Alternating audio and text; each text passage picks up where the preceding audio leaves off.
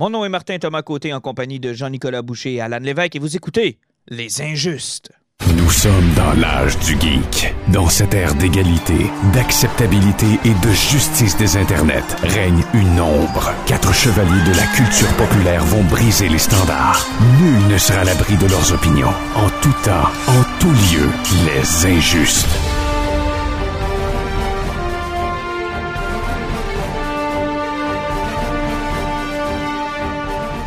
Toujours en Zoom, messieurs, bonsoir. Bonsoir. Hey, je suis content de vous retrouver après Noël comme ça. Normalement, on est supposé avoir été gâtés. Avez-vous eu pas mal de stock ou euh, chicanez-vous pas pour vous chicanez-vous pas pour répondre là? Vous avez chacun votre tour. Mais quoi? On, on- on- on est supposé avoir des cadeaux à Noël, ok? Ouais, Ben, normalement oui. Vous avez Jean-Nic, t'as pas été gâté toi? Normalement, ta blonde elle te gâte un peu? Oui, effectivement. Ben, moi, mon Noël n'est pas fini parce que, comme un peu tout le monde, euh, j'imagine, nous autres, c'est en privé en partie Noël. Qu'il reste encore mon père euh, plus tard cette semaine, puis chez ma mère la semaine prochaine. Euh, mais le, le Noël qu'on a eu en fin de semaine, oui, ma conjointe m'a acheté l'intégrale de Calvin et Hobbes. Oh, beau, un beau petit maudit cadeau. beau cadeau. Euh, puis j'ai hâte de pouvoir lire, surtout de le découvrir avec mon petit gars. Je Et- pense que ça va faire une belle lecture avec lui. Et toi, Alan, la personne que t'aimes le plus, t'as-tu fait un cadeau? C'est-à-dire, tu t'es-tu fait un cadeau? Non. T'aurais pu dire oui. Alan, ça fait des cadeaux à tous les jours. Alan, ça fait des cadeaux tous les jours. Mais euh, dans le temps des fêtes, c'est une période propice pour euh, augmenter la bibliothèque. En tout cas, dans mon cas, j'ai reçu pas mal de petits trucs. Euh, D'ailleurs, j'en ai que tu m'avais conseillé Saga de Brian K. Vong. Vong? Vong? Maudit j'ai hâte que tu le lises qu'on en parle. Ouais, j'ai vraiment hâte de l'essayer. Ben, c'est encore sous le modèle des compendiums, ce qui est quand même assez pratique. C'est des gros volumes, mais t'as pas à courir après les trade paperbacks puis de, de- de payer une fortune. C'est quand même assez abordable. Ma conjointe m'a acheté ça. Euh, ben hâte de commencer à le lire. Euh, écoute, Invincible, je les ai faites en quoi? Deux semaines, deux semaines et demie, trois semaines? Euh, Walking Dead, euh, Walking Dead, j'avais Ouais, fait ça vite aussi. C'est pas le même style de lecture. Tu vas voir que c'est plus lourd un peu. Ça se lâche pas aussi vite que tu le voudrais. Non, euh, c'est ça. là. J'ai hâte, j'ai hâte de l'essayer, en tout cas, là, de voir de quoi ça a l'air. Les dessins sont superbes. Le compendium, la qualité est superbe aussi. Papier glacé, tout. Euh, honnêtement, j'ai été vraiment Ah, surpris. c'est c'est une écriture brillante. C'est une bande dessinée qui est géniale, qui mérite tous les prix qu'il a gagnés, mais c'est vraiment pas quelque chose, moi, qui était venu me chercher. Et il l'avait quoi, classifié Mais, euh, du nouveau Star Wars? Non, c'est pas ça? Ouais, ben, c'est moi. En fait, moi, souvent, je le qualifie de nouveau Star Wars. Quand, quand j'ai commencé à lire ça, là, je me disais, je je suis pas un gros fan de Star Wars, là, mais comme tout le monde, j'apprécie un peu. Mais quand j'ai tombé dans, dans ça, là, je me suis dit, je voudrais que plein d'autres auteurs, euh, genre, s'approprient cet univers-là, qu'ils écrivent des, des histoires sur tous les personnages. Je veux qu'il y ait des films, des séries télé. Je veux des albums de musique de saga. C'est comme, euh, ça m'a vraiment parlé. là. Ça m'a shaké, cette série-là. Mais là, il y a un seul. comp- Tu sais, avant qu'on passe à autre chose, je veux juste terminer. Il y a un seul compendium de sortie. C'est-tu parce que euh, c'est encore Dans ongoing? le fond, ou- la, la série est en hiatus. C'est du ongoing, dans le fond. Puis là, il était rendu à ce que j'imagine est à peu près une cinquantaine de numéros. Puis ils ont arrêté, si je ne m'abuse, fin 2017. Ils ont décidé de prendre un break. Puis Ryan K. Vaughan a annoncé, dans le fond, que ça, ça représentait comme la première moitié de son histoire. Puis quand ils vont recommencer, ça va être mais pour la deuxième moitié, puis ça va être terminé. Puis là, ben, il a annoncé récemment qu'ils sont en train d'écrire. Ça devrait le 21. Il n'a pas annoncé que ça allait être un 50 numéros, puis peut-être qu'il allait mettre ça à, à faire ça en bas de 30 numéros. En tout cas, je pense qu'il a réduit ses attentes. Là. Ouais, ça se peut. Il termine ça avant parce que tu sais, il y, a- il y a quand même déjà du stock. Puis tu sais, ça. Le concept, c'est que tu commences la BD, puis c'est la jeune fille qui- que ses parents sont les personnages principaux qui racontent l'histoire. Puis, tu n'est pas encore née quand l'histoire débute. Puis où on est rendu présentement, ben, sans spoiler, là, elle est encore un enfant. OK. Qu'on soit rendu à la fin elle raconte cette histoire-là, il y a encore beaucoup de stock. là. OK. Fait que dans le fond, là, on est laissé un peu comme sans, sans véritable fin. Là. Fait que c'est un peu choquant. Non, exactement. Il n'y a, pas de sais, il y a toujours des résolutions, là, mais en tout cas, Mais il reste encore du stock à raconter. Oh oui, beaucoup. beaucoup. OK. Good. Fait que. Parce qu'on n'est pas encore rendu au point où la série commence. Good, fait qu'on va suivre ça. Puis écoute, je vous donnerai des nouvelles. En tout cas, je t'en- reparlerai, euh, Jean-Nic, quand j'aurai euh, l'occasion d'en lire. Hey, beaucoup de choses aujourd'hui. On va revenir, entre autres, sur, Wonder Woman, donc euh, 1984, qui est sorti euh, pour euh, les euh, HBO Max ou encore sur les différentes plateformes de location euh, en streaming. Donc, on a eu l'occasion de le voir, euh, moi puis Jean-Nic. On va vous en parler. Après ça, on va vous reparler de l'appel de... Et là, vous allez m'aider. Cthulhu, Cthulhu, Ch'tilu, Cthulhu ou Toulouse? Cthulhu. On prononce ça Kitari. non, c'est. Non, euh, honnêtement, tu l'as pas eu une fois. C'est vraiment Cthulhu. Cthulhu. OK. Donc, l'appel de Cthulhu. Cthulhu, Cthulhu. Puis, puis pour, pour t'apprendre, là, ce qu'on va pas te citer, c'est Riley. Riley, ouais, ça, ça, je pensais que je me, doutais que ça allait être comme ça. Euh, Mais c'est vraiment Cthulhu. Parfait. Cthulhu, donc l'appel de Cthulhu avec euh, de, ben, Gutanabe qui a continué cette super belle série que tu nous as déjà proposée dans des épisodes antérieurs. Et cette fois-là, je me suis fait convaincre de l'essayer. puis on s'en reparlera euh, tout à l'heure. Et pour commencer, on reparlera de Ready Player 2 aussi parce qu'on a commencé à lire tous les trois. Il y en a un seul brave qui a réussi à le terminer. Donc, euh, on verra ce qu'on en a pensé. Mais pour commencer, et Probablement l'épisode le plus. Euh, le, comment je pourrais dire Vous avez adoré ou vous avez détesté la finale de The Mandalorian. Et là, euh, je suis curieux de vous entendre avant de vous donner mes, propres impressions. La série est terminée. J'aimerais d'abord savoir ce que vous avez pensé de la saison 2 dans son ensemble et le dernier épisode. Tu commences? Vas-y, Jean-Luc. OK. Je suis mitigé. J'ai autant d'amour que j'ai de déception dans cette saison-là. Le dernier épisode, ben, là, on va en parler sans spoiler, là, avec tout ce qui arrive dedans.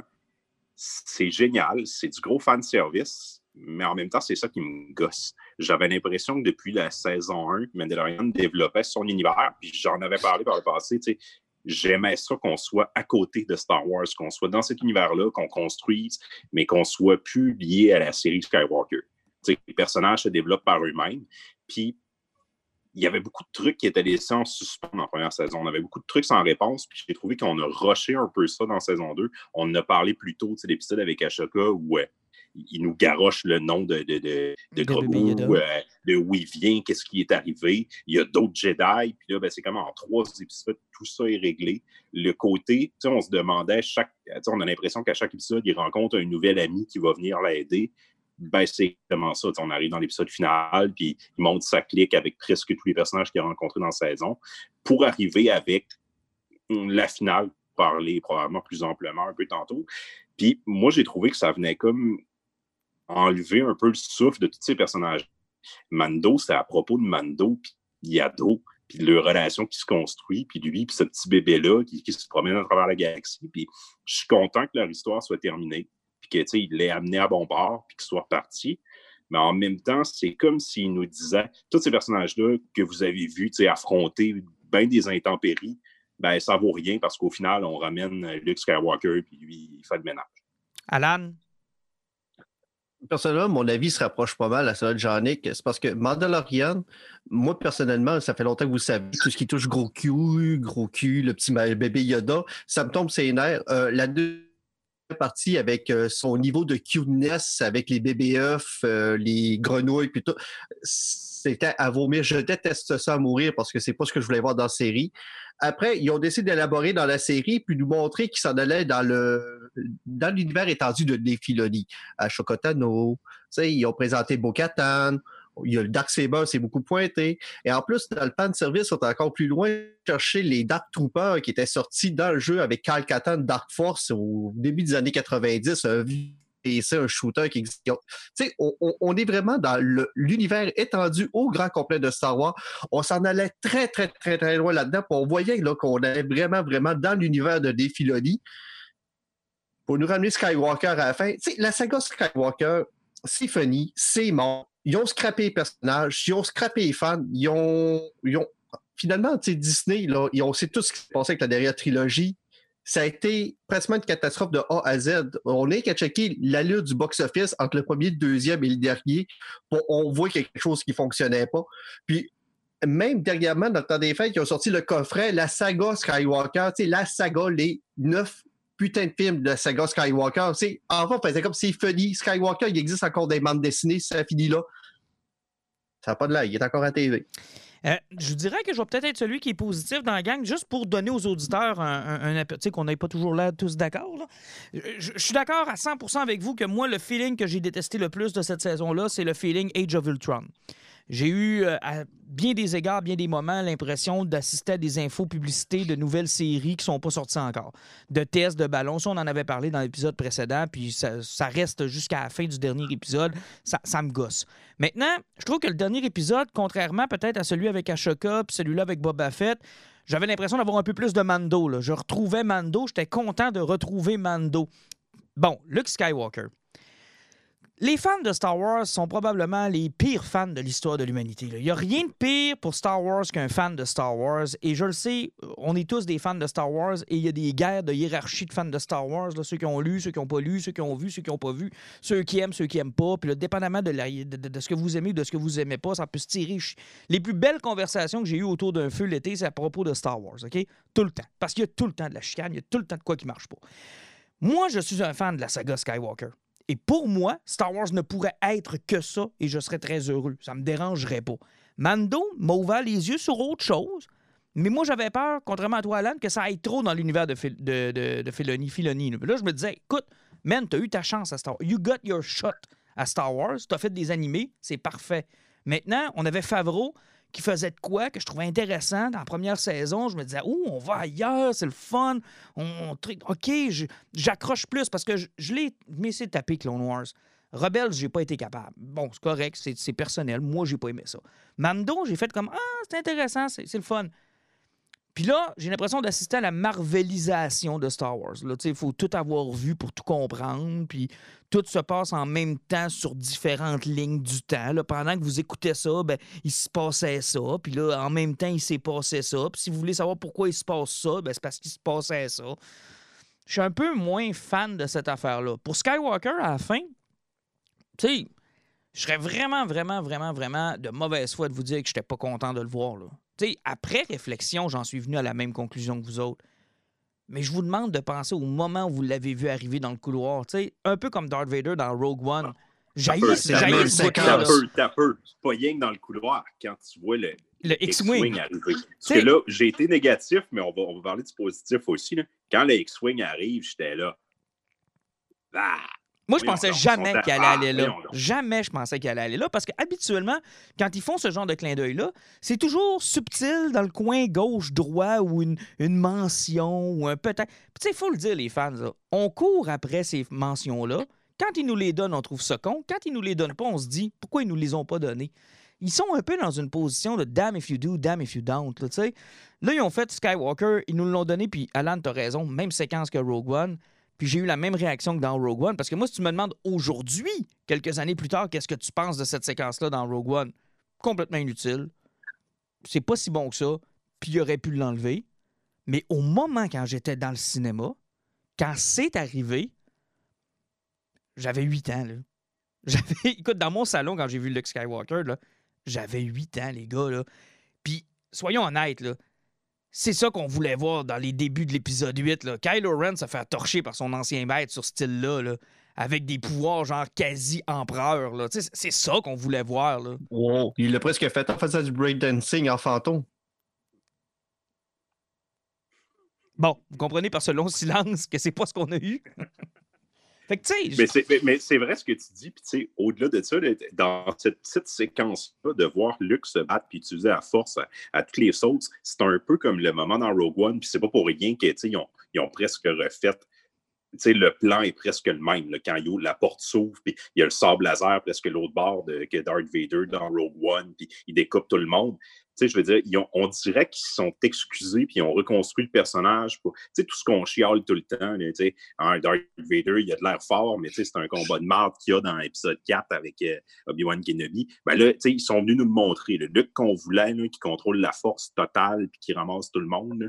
Ils ont pris l'épisode pour nous montrer comment ces robots-là étaient supposés être forts, puis lui arrive, fait le ménage, lance son sort, il les découpe en deux, il les écrase avec la force. Tu sais, c'est le côté qui manquait entre la- les, les épisodes 1, 2, 3, puis 4, 5, 6 sur l'utilisation de la force. on dirait que Luc, là, il est venu tout reconnecter Ben, ça. c'est- que, autant Alan, t'es fan de l'univers étendu, moi je trouve qu'ils répondent bien à vos besoins dans Star Wars. Mais pour les fans de la, Sky- de- de la- de la- de la saga Skywalker, là, moi je voulais savoir ce qui arrivait après Return of the Jedi. Là. Puis 7, 8, 9, tu l'as dit, Alan, ça a été une catastrophe. là.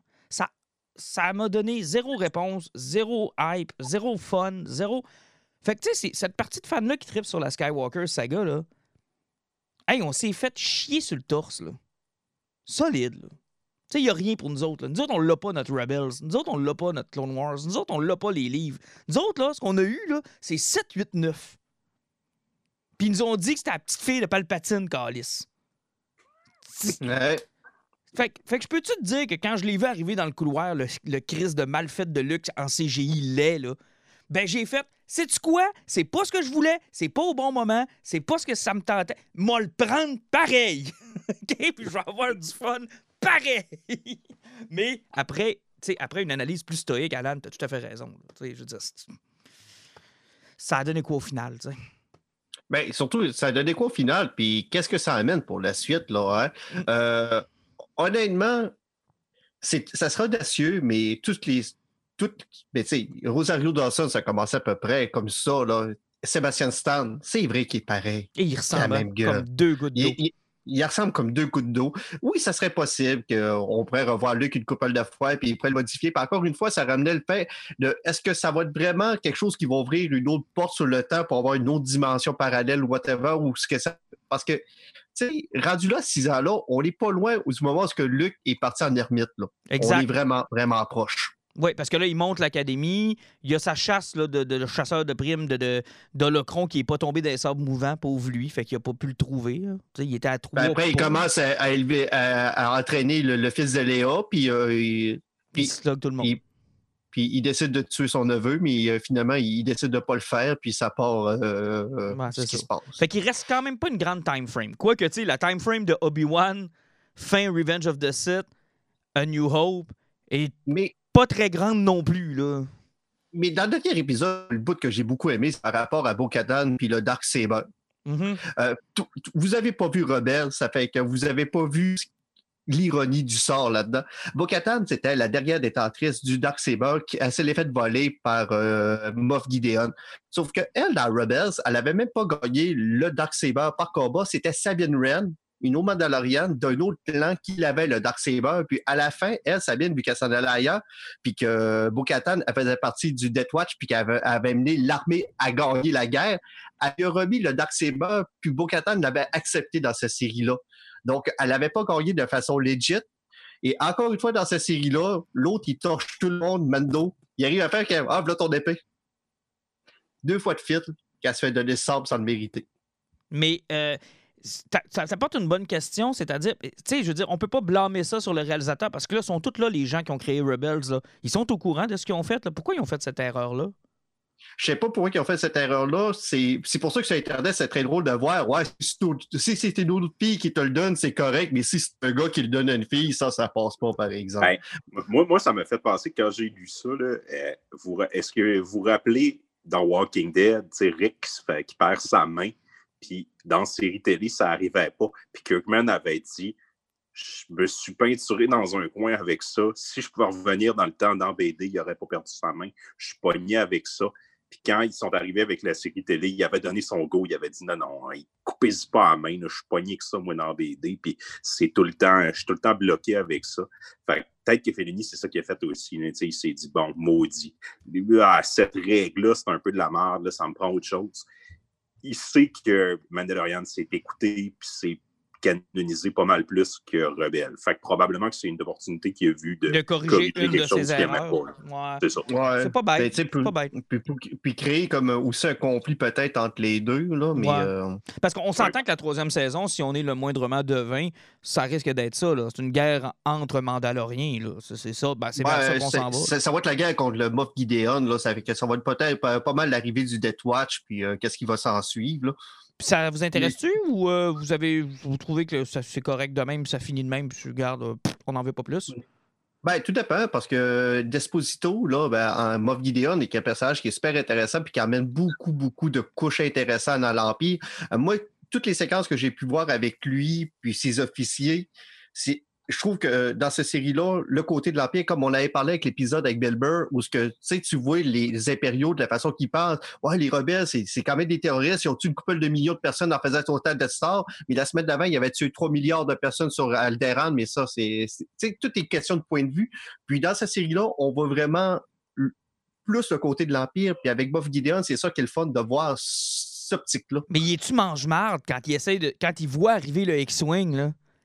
Puis qu'il comprend en même temps que tout le ben, en fait, lui comprend, les autres ont pas l'air de comprendre, puis il essaie de tirer le bébé Yoda.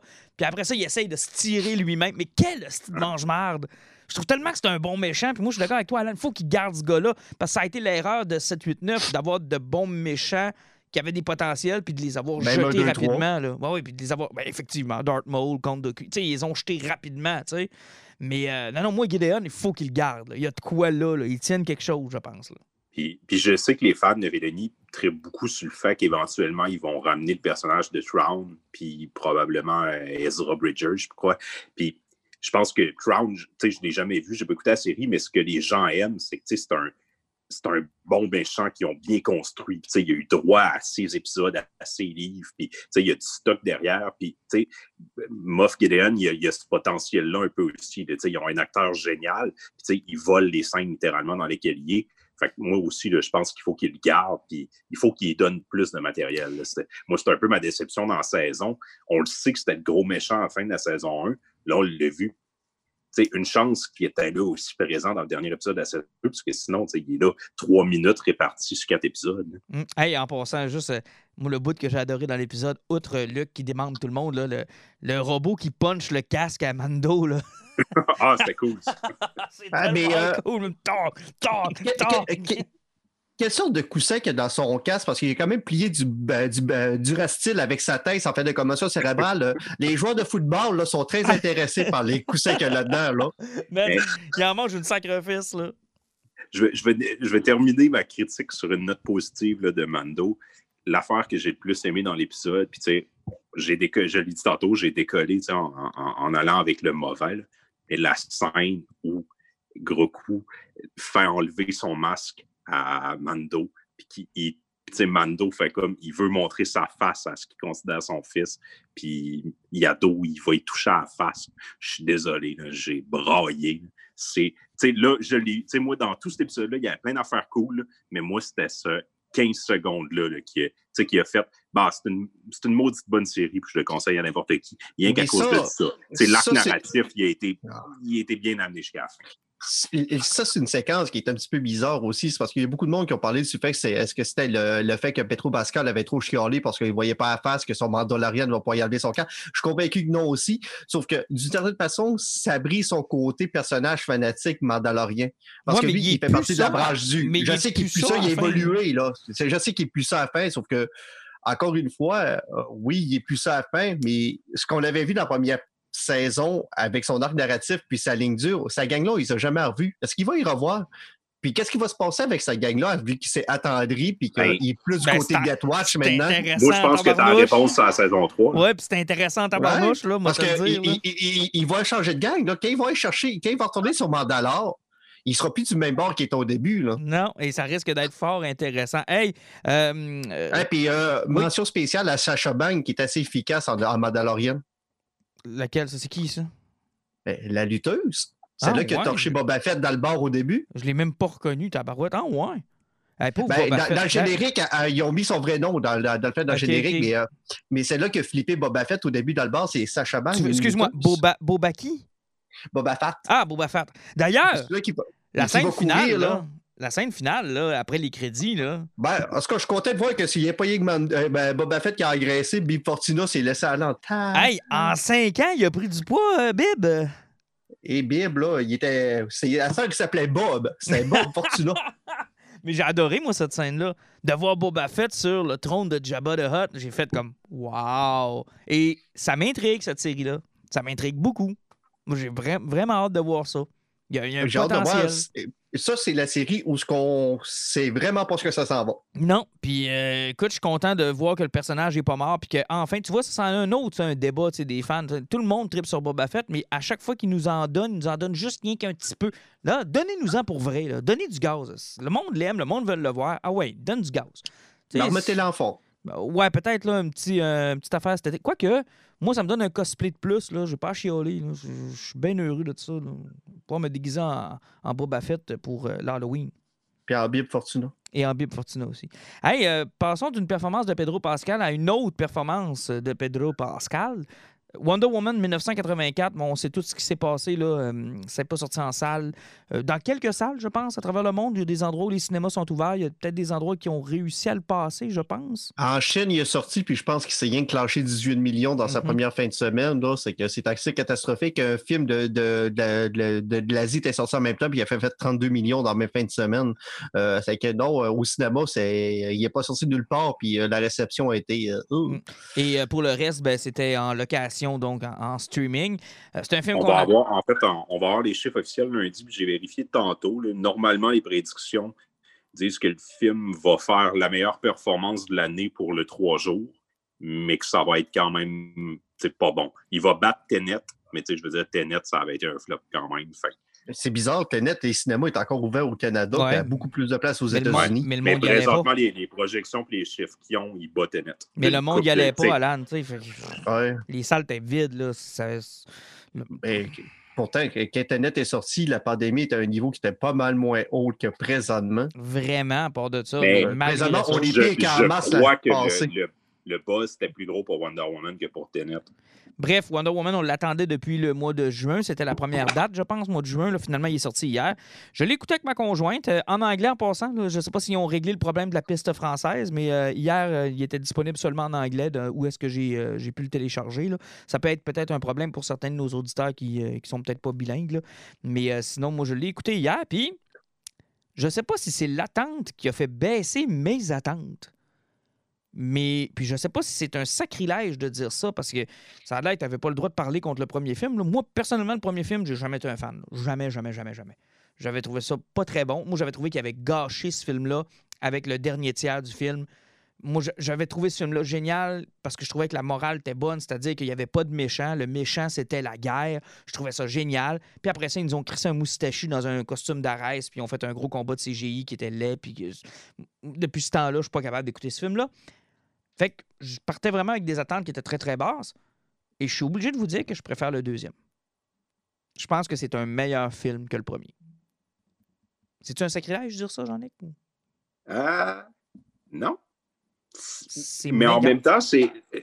Je, je suis comme sur Mandalorian, c'est ambigu aussi parce que moi, le premier film, là, je, je voulais l'aimer. Je, je voulais de tout mon cœur l'aimer, puis je l'ai aimé. Je suis allé le voir trois fois en salle, puis la troisième fois, je me suis presque écœuré. J'étais là, je pense que je le connais, je l'ai vu, j'ai- fait le tour de ce film-là. Je ne sais pas si je le, je le réécouterais. Puis finalement, quand je l'ai réécouté, quand il est sorti en, Blu-ray avec ma blonde, elle a capoté sur le film, puis j'ai retripé bien raide. Puis là, j'étais là, bon, si après quatre fois, si après une couple de, mois à le revoir, je tripe autant, il y a quelque chose là-dedans. Puis j'y repense aujourd'hui, la scène, le, No Man's Land, là, quand elle se lève, puis le thème décolle, puis qu'elle elle traverse les frontières pour aller dans l'autre tranchée.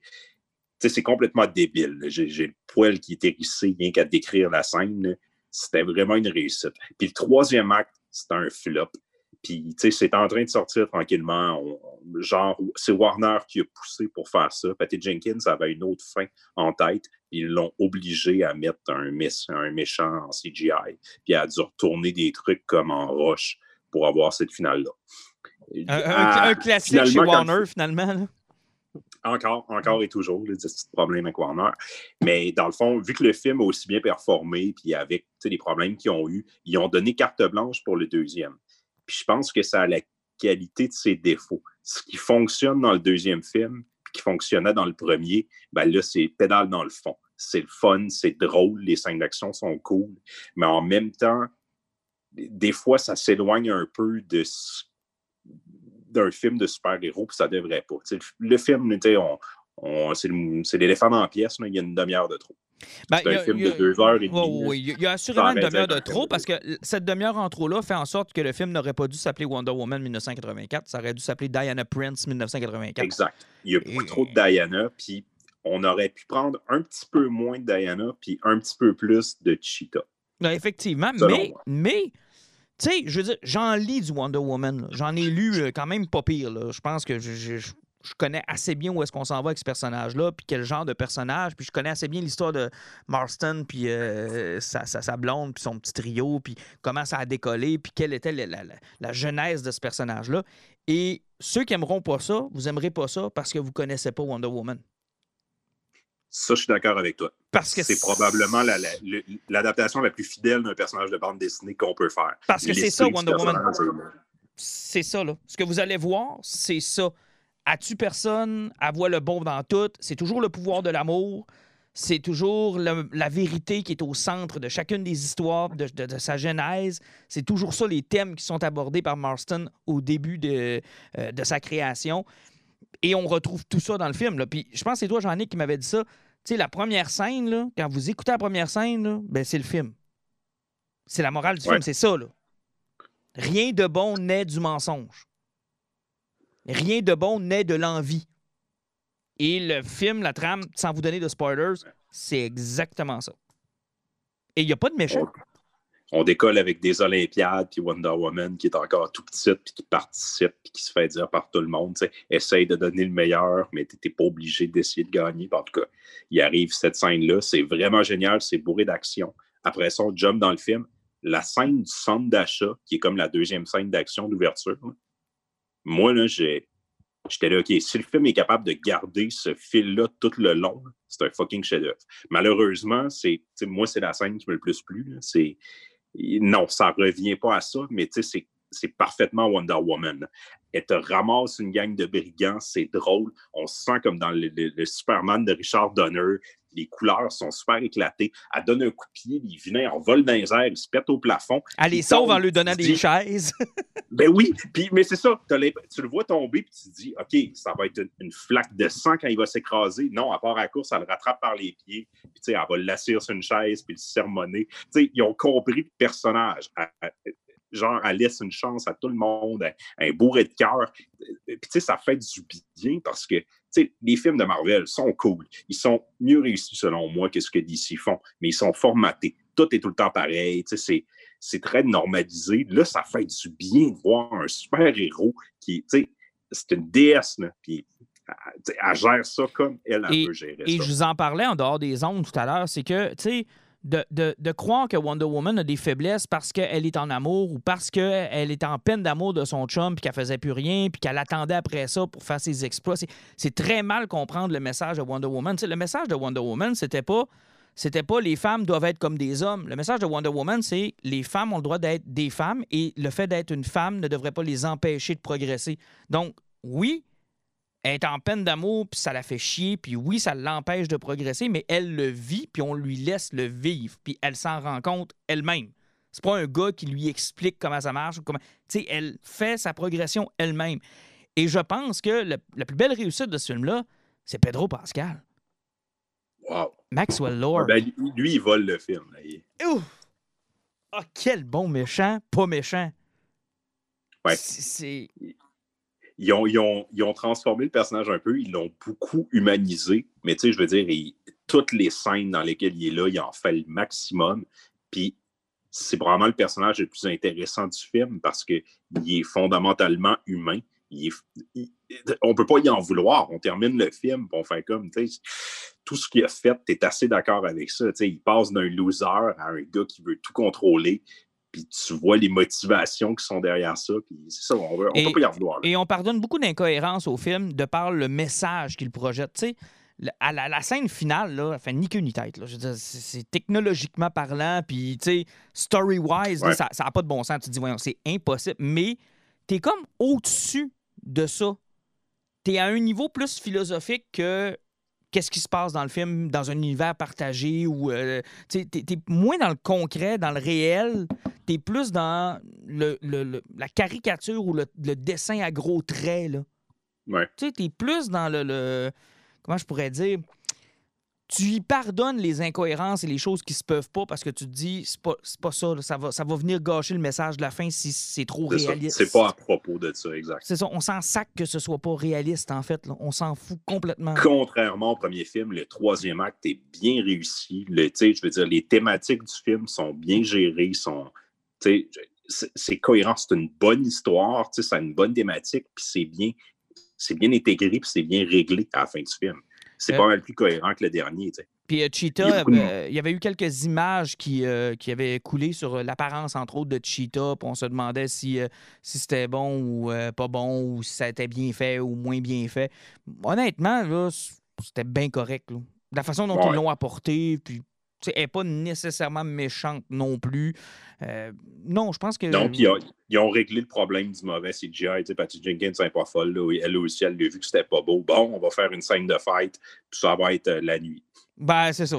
On va être éclairé au minimum, puis ça va bien passer. Ça a- fait que c'est moins tannant à l'œil. Tu sais, il y a des choses que tu dis, euh, clairement, c'est pour vendre du jouet. L'armure sert tellement à rien. là.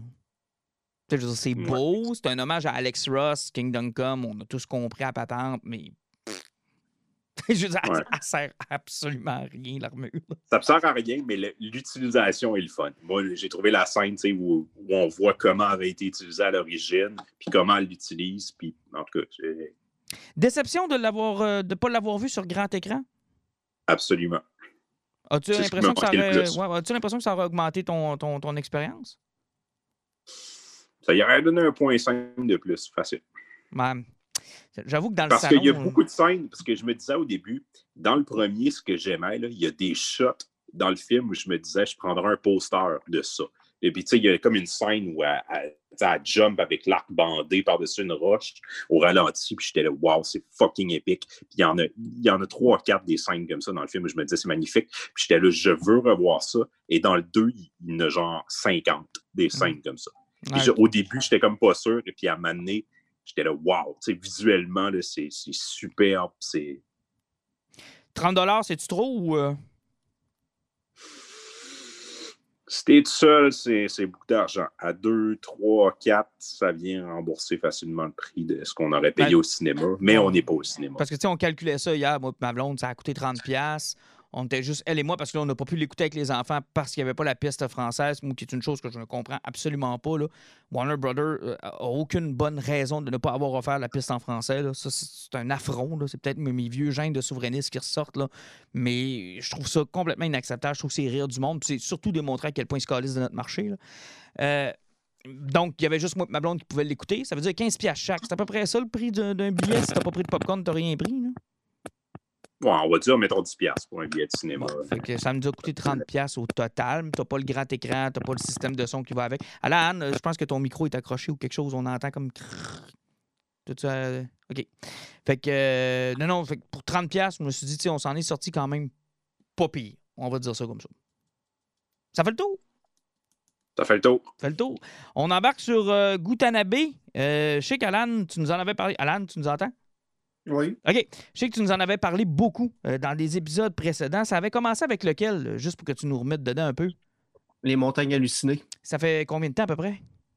Ça fait plusieurs années quand même. Ça doit faire facilement au-dessus de 5 ans. Là. OK, ça faisait déjà cinq ans qu'il était sorti.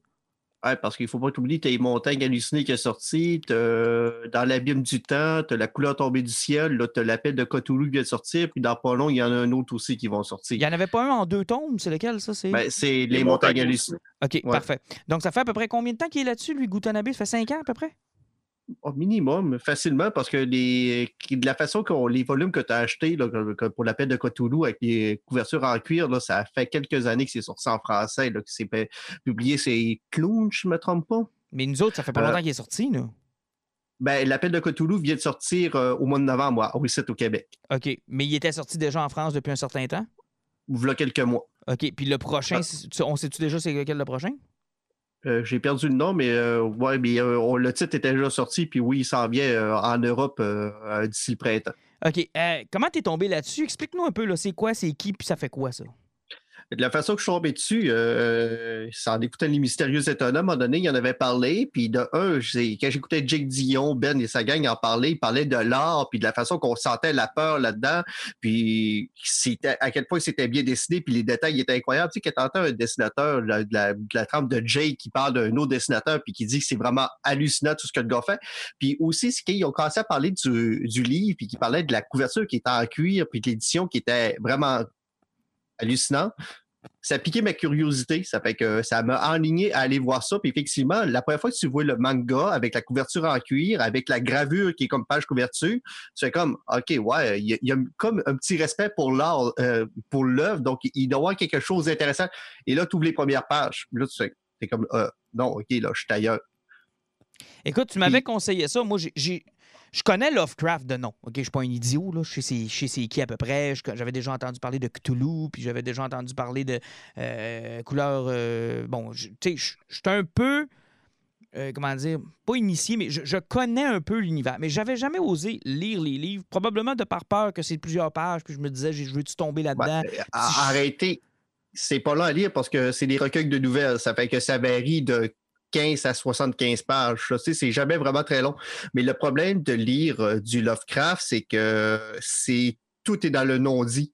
Euh, puis, tu sais, ça va souvent parler des, euh, du fait que la lumière est altérée, que les dimensions et les perspectives sont pas bonnes, ou que tout est très kaléidoscopique. Euh, et là, qu'il y a quelque chose qui apparaît, c'est l'indicible l'innommable, et tu vires fou systématiquement. Tu sais, il n'y a jamais rien décrit, c'est toujours indicible, innommable, puis folie directe. Tandis qu'avec Gutanabe, ce qui est le fun, c'est que l'innommable est bien destiné, il est en splash page, il est gros, il y a du détail, puis tu le vois. Puis moi, mon Lovecraft, c'est comme ça que je l'aime, parce que moi, je suis pas un grand fan de son style d'écriture, mais je suis un grand fan du jeu d'aventure, le jeu de rôle sur table, parce que c'est détaillé, je suis capable d'avoir les monts, je suis capable d'avoir leurs stats, je suis capable de savoir où ce qu'ils vont, puis d'où ce qu'ils viennent. Tandis que quand tu lis du Lovecraft, c'est tellement non dit que c'est vraiment pour les initiés qui aiment ce type-là. Puis moi, vu que je suis quelqu'un qui, qui, qui tripe sur le détail, ça m'écœure, puis je pourrais de lire ça parce que j'ai pas les réponses à mes questions. OK.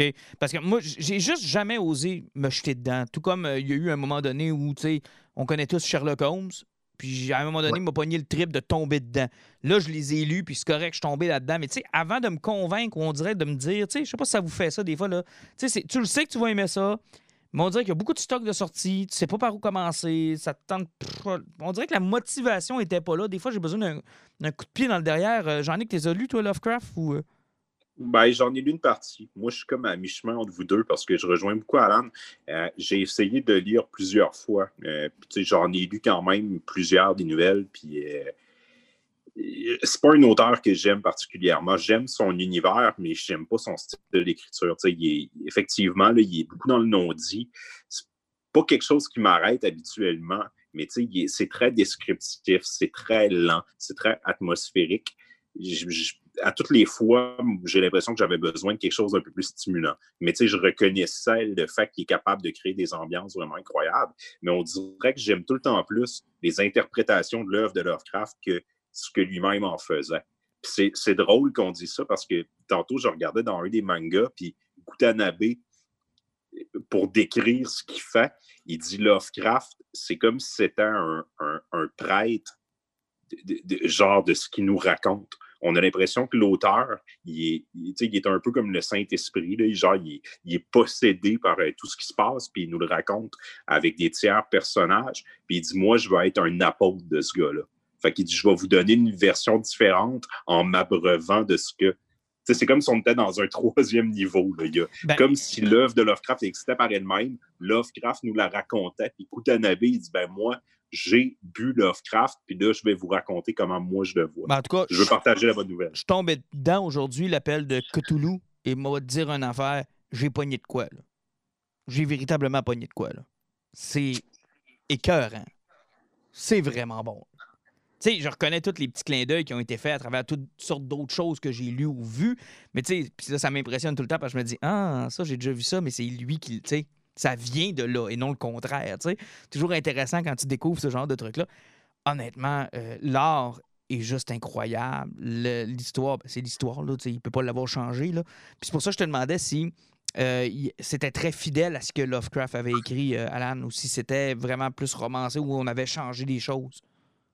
Ben, tu sais, ça, ça, ressemble beaucoup, mais comme euh, vu que dans Lovecraft, c'est souvent du non-dit, euh, mettons que tu vas prendre l'expédition en bateau, que tu vas voir comme au dernier rack de ce. Mm-hmm.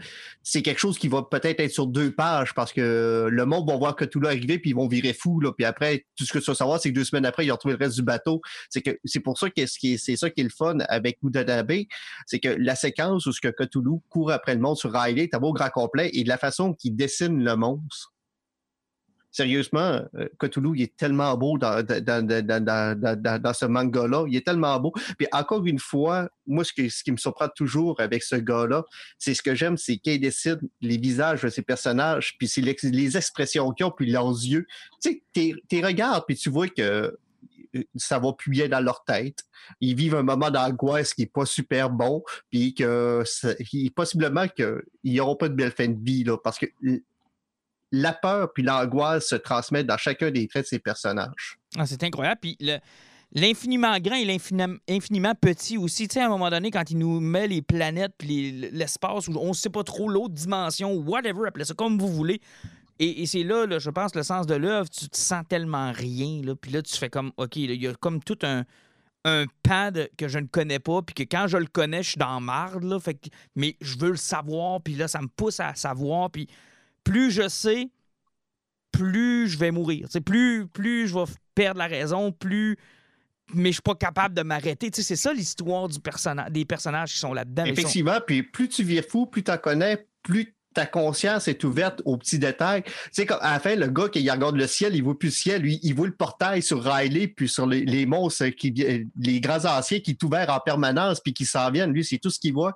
Puis même au niveau de l'art de Boutadabe, je me demandais quand il allait s'en sortir avec Riley, euh, quand ils font les descriptifs, justement, où que la lumière, elle passe pas de la même façon, puis que tu as toujours l'impression que les formes sont altérées, puis que euh, pour faire en gros, là, euh, je me rappelle plus c'est quoi ça s'appelle les œuvres du gars qui faisait ça, puis type de dessin, parce qu'on voit des escaliers qui ne fitent pas là, des, des angles, des, Dépendamment de ta perspective, comme elle change de bord. Euh, tu, peux dessiner ça, les escaliers qui ne s'emboîtent pas de façon euh, correctement, parce que tu peux le faire en dessin, mais réellement, ça n'existe pas. Puis, Lovecraft, c'est ça. Dans le fond, c'est toutes les perspectives qui n'existent pas.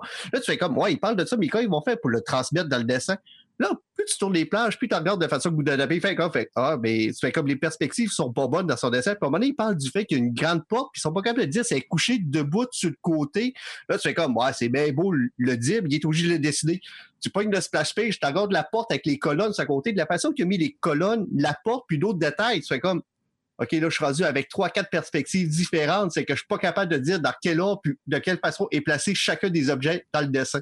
Non, non, honnêtement, c'est vraiment bien rendu. C'est superbe. Quelque chose de fascinant qu'on trouve beaucoup dans, dans l'œuvre de Lovecraft. Freud avait développé un concept qui s'appelle l'inquiétante étrangeté. Mm-hmm. Dans le fond, l'horreur vient beaucoup du fait qu'on prend quelque chose qui est familier, qu'on connaît, puis rien qu'à changer un petit quelque chose qui fait qu'on est inconfortable, mais on n'est pas capable de mettre le doigt. Le plus bel exemple, le plus bel exemple, c'est raser les sourcils d'un personnage pour qu'il ait l'air méchant. C'est pas, pour, pas pourquoi.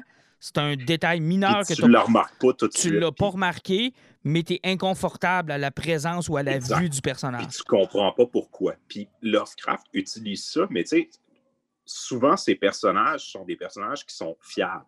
Genre, souvent, c'est des scientifiques ou du monde qui, qui, qui cherchent la vérité, qui ont beaucoup lu. Il nous met souvent en présence de personnages. Ils sont pas.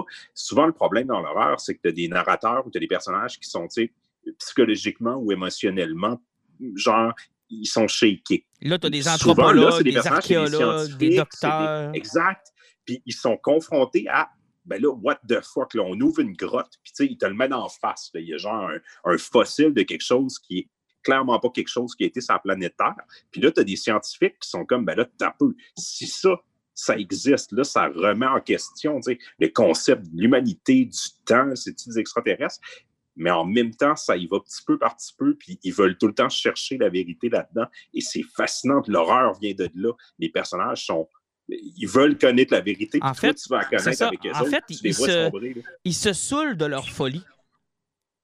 Tu sais, je veux dire, un personnage épais dans Lovecraft ne se rendra pas au deuxième, à la deuxième étape. Là l'horreur vient à force de fouiller. ils, finissent, ils, vont, ils cherchent l'horreur. Ils la. Ils finissent par s'en saouler. À la fin du livre, moi, le, feeling que j'avais, c'est c'est comme si vous auriez arrêté tout ça, là, ça serait pas arrivé. C'est à force de trop vouloir, de trop chercher, de trop vouloir comprendre, vous vous êtes vous-même pitché dans la folie. sais. Non, non, c'est vraiment, vraiment très bien. Puis je me promets d'acheter les autres volumes là, avec une, vitesse grand V. Honnêtement, les, deux volumes euh, de, des montagnes hallucinées, le début, c'est vraiment, euh, ça ressemble vraiment de The Thing, où ce que, tu sais, des explorateurs qui crèvent de façon random, mais quand ils tombent dans les cités perdues, puis que tu tombes avec les Migos et compagnie, ça devient tellement explosé. Puis ce qui est le fun avec les montagnes hallucinées, c'est que un moment donné, il explique la genèse de toute cette trace-là, puis c'est mis en dessin avec des images, et ça, c'est tellement le fun. C'est pour euh, les gens, justement, comme je disais, que sont comme moi, qui trouvent plate que Lovecraft, tout est dans le non-dit, puis que c'est pas clair, c'est que lui, il prend le temps de tout expliquer et de te le montrer avec des graphiques qui sont hallucinants. Puis à chaque fois qu'il y a quelque chose qui est important qui se passe, c'est de voir dans ces dessins qu'on met de détails. Euh, c'est comme quand Riley sort de l'océan, puis que le bateau voit ça dans la, dans la tempête. Quand tu vois la tempête avec les vagues, la pluie qui tombe à travers, la façon que c'est dessiné, sérieusement, il y a combien de traits de crayon, il y a combien de détails dans cette page-là? Ça a pris combien de temps de passer au travers de ça? ça n'a aucun sens. Mm. Puis euh, un qui est plus simple aussi, mais, qui est vraiment les couleurs tombées du ciel, là, c'est au niveau de l'angoisse, ça, c'est, le top de ces adaptations, comme j'en avais déjà parlé. C'est de voir qu'avec juste des plantes qui grossissent puis des petits insectes deviennent foqués, toute l'angoisse peut venir avec ça. Non, euh, pour les gens qui veulent découvrir Lovecraft, je pense que c'est la porte d'entrée qui est la plus incroyable. Puis même si c'est un manga, c'est en français. Euh, Martin, tu n'en lis pas souvent, lire de gauche à droite, ben, de droite à gauche, pas si pire que ça? C'était mon prochain, euh, mon, prochain point. Là. Je vais avertir le monde parce que quand vous n'êtes pas habitué, moi j'en lis peu ou pas. le seul manga que j'ai lu dans ma vie, c'est Dragon Ball. fait que, euh, puis Dragon Ball a été viré de bord. Ouais, puis Dragon Ball. C'est le seul manga qui est plus dans, exact. dans sa description originale. Et euh, ça m'a pris, là. D'abord, je savais qu'il fallait commencer par le, le contraire des pages, mais c'est dans l'ordre des cases que je me suis mêlé au début. Là. Là, je commence en bas ou je commence en haut, puis de droite à gauche ou de gauche à... Là, ça m'a pris là 4-5 pages de dialogue qui menaient nulle part pour me dire OK, ça marche pas. Là. Puis là, de les relire pour les remettre à l'endouette puis faire comme OK, là, il répond à ça. Parce que il y a des fois, le problème, c'est que des fois, puis la BD, c'est souvent ça, des, des fois, ça fait du sens même à l'envers. Tu sais, ça, ça, prend, ça prend un, un moment particulier pour te rendre compte que ça marche pas. Tu quand deux personnages se parlent. Mais il y a des fois, tu sais, surtout quand c'est des, des thoughts, des, des, des pensées, là, des, des, fois, ça marche. Quand tu lis du, du, Grant Morrison, souvent. Ça marche tout le temps, Grant Morrison. Peu importe là. Tu peux commencer dans le milieu de la BD. comme, oh shit, je l'ai pas lu dans le je, te dirais, je te dirais que c'est en site, Scott Schneider, tu pourrais lire du milieu vers la fin, de la fin vers le début, puis tu pas sûr que tu perdrais grand-chose. Scott Schneider, moi, c'est rendu que je regarde les images. Ah, Scott Schneider, c'est un bon cas de je regarde Greg Capullo dessiner. Là. Je pense qu'on est rendu là dans son cas. Là. Puis je suis pas sûr même de comprendre les dessins. Mais euh, non, je te dirais qu'après 4-5 pages, surtout quand j'ai pogné ma première véritable conversation où là, j'ai été capable de me dire Ah, OK, là, c'est dans ce sens-là. Puis après ça, tu sais, ça devient comme faire du vélo. Là. Tu sais, je veux dire, ton cerveau switch quand même assez rapidement. Là. Euh, fait qu'il n'y a pas de problème. Puis là, je lis ça dans le. Tu sais, mettons, je la. ça, c'est le... c'est drôle que tu disais ça, Alan, parce que c'est le problème, je pense, de la bande dessinée, selon moi, c'est que combien de temps ils mettent dans chacune de ces pages-là, mais quand tu es trop accroché puis que c'est trop bon, des fois, tu sais, Jake nous disait que c'est nous autres qui imposent notre propre rythme. Un des défauts que j'ai, c'est que des fois, mon rythme est trop rapide. Là parce que là, je le dévorais, tu comprends? L'histoire me. Là, je voulais le finir, tu sais. Je, ah, sais, je, l'ai lu en une heure et vingt après-midi, puis je m'en veux parce que c'est pas loin de 300 pages que j'ai ah clenché beaucoup, beaucoup trop vite.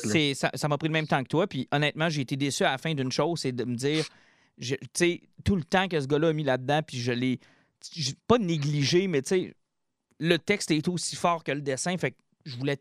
Peut-être que si j'avais déjà lu l'appel de Cthulhu, puis que j'étais déjà familier avec l'œuvre de Lovecraft, peut-être que là, je m'y serais mis à. Mais je me promets de le relire justement parce que je veux respecter le fait que le gars, il a mis du temps là-dedans. Mais vraiment du ben, temps. Même sans le relire, juste tourner les pages. Oui, parce que tu sais, Jake, euh, Alice, exemple, là, je l'avais déjà lu, Alice. Fait que j'ai vraiment pris le temps de regarder les dessins à Jake. J'étais beaucoup plus dans regarder le dessin, puis aussi on le connaissait, puis on allait lui parler. Fait que je voulais être sûr d'avoir vu tous les petits détails, les affaires. J'ai pris mon temps, j'ai eu du fun. Mais Lovecraft, je l'avais jamais lu, puis le texte m'a complètement emporté. Écoute, je tournais les pages, j'étais comme, OK, je veux savoir, je veux voir. Lovecraft, euh, ce qui est le fun, c'est de l'enquête. C'est toujours des enquêteurs, puis c'est toujours des érudits d'université. Ça fait qu'il y, y, a le côté enquête avec une histoire qui est évolutive. C'est que oui, c'est le fun pour ça, parce que tu évolues dans l'histoire en lisant le monde faire les enquêtes. Il y, a, ce côté qui est addictif là pour ça. Tu sais, exemple, si on faisait le même travail, si Gutanabe, ça lui tentait de faire euh, Arthur Conan Doyle, ben peut-être qu'en lisant euh, euh, quelques classiques de Sherlock Holmes, ben, je prendrais plus mon temps parce que je les connais, tu sais. Fait que je prendrais plus le temps de regarder ce qui est dessiné. Ce qui n'était pas le cas. Puis même à ça, il pourrait pas faire le même travail parce que, écoute, la façon dont il, il dessine le monstre, c'est. Tu sais, c'est fabuleux, là. Ça prend le temps. Tu sais, je vous ai envoyé deux photos à m'amener, là, que j'étais comme, j'avais la gueule à terre. J'étais comme, wow, je veux ça en poster dans ma chambre, là, tu sais. Ouais. Ça, c'est Le- une qualité, puis c'est un défaut du, du manga. Là. Fuck, il dessine bien, puis même la version française, c'est magnifique, mais c'est trop petit. là. Moi, je prendrais ces bouquins-là là, dans des gros fucking omnibus. là. Et t'as C'est t'as un bon point. bon. Je l'ai oublié, mais je me suis mis, la- je me suis donné la même réflexion. J'aime tellement pas le format. là. Ça aurait mérité probablement plus Ben, gros un peu. là. La question que je me suis posée tantôt, justement, en checkant une certaine plage, euh, une planche, chose qui avait une tempête, puis tu avais l'océan comme ça, je faisais comme. Je serais curieux de voir ce casse-là sur quel type de page qu'il travaille pour le dessiner à la base. C'est sûr qu'il doit travailler sur du 11-17 ou quelque chose genre comme bien, bien des artistes font. Là. Les pages doivent être énormes, puis euh, ça doit être assez incroyable de voir les planches d'origine. Mais c'est quand même choquant Ben, de j'ai- savoir qu'ils se sont limités à ça, tu sais.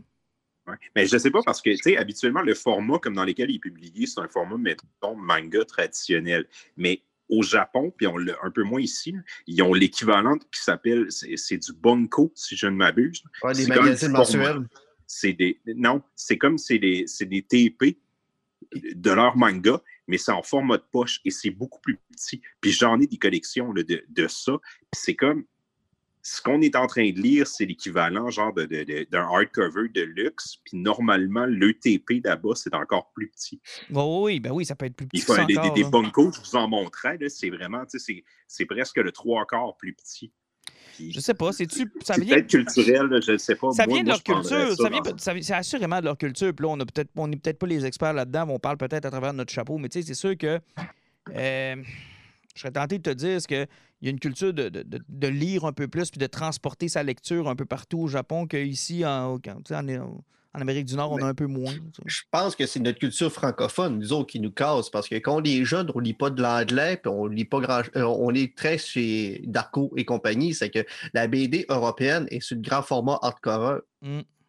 Que tu lises ton Bully Bill, que tu lises ton Tintin, que tu lis n'importe quoi, tu vas être en grand format hardcover. Tu sais, nous autres, la bande dessinée, c'est comme ça. Ben, tu te rappelleras même la première fois que tu as pris une BD américaine dans tes mains, tu as fait fuck, c'est bien petit. Oui, c'est vrai que c'est un drôle de format la première fois que tu es en contact avec. Mais elle a un format qui, est, qui se rapproche de nos magazines. Tu sais, elle a un format magazine, elle a un format. euh, on dirait que, je sais pas, je, je- c'est plus petit que les safaris puis les Oui. euh, autres qu'on avait dans le quand même. C'est que oui, c'est que c'est, culturel. Moi, je suis convaincu que c'est notre côté francophone qui fait qu'on trouve ça petit. parce que dans une bibliothèque, là, ça me fait chier. Là, elle est belle, là, mais est-ce qu'elle fait mal dans une bibliothèque?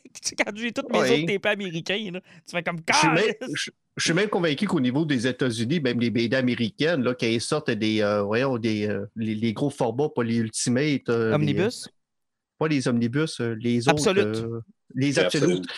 C'est, c'est plus pour se rapprocher du style européen aussi, parce que Mm-hmm. même Shane Murphy en a parlé souvent, là, euh, quand il sort ses, ses White Knight, ses Batman, ils tripent sur les versions européennes parce qu'ils font des grands formats dans leur style de BD. Mm. Donc, lui, ses BD sont encore plus grosses qu'ils sortent en Europe, puis il, il tripe sur ça parce que c'est un format qui est le fun, puis qu'on a plus de difficultés à trouver en anglais ou autre. Je te dirais que le format que DC avait pris pour Black Label était très intéressant aussi. Là.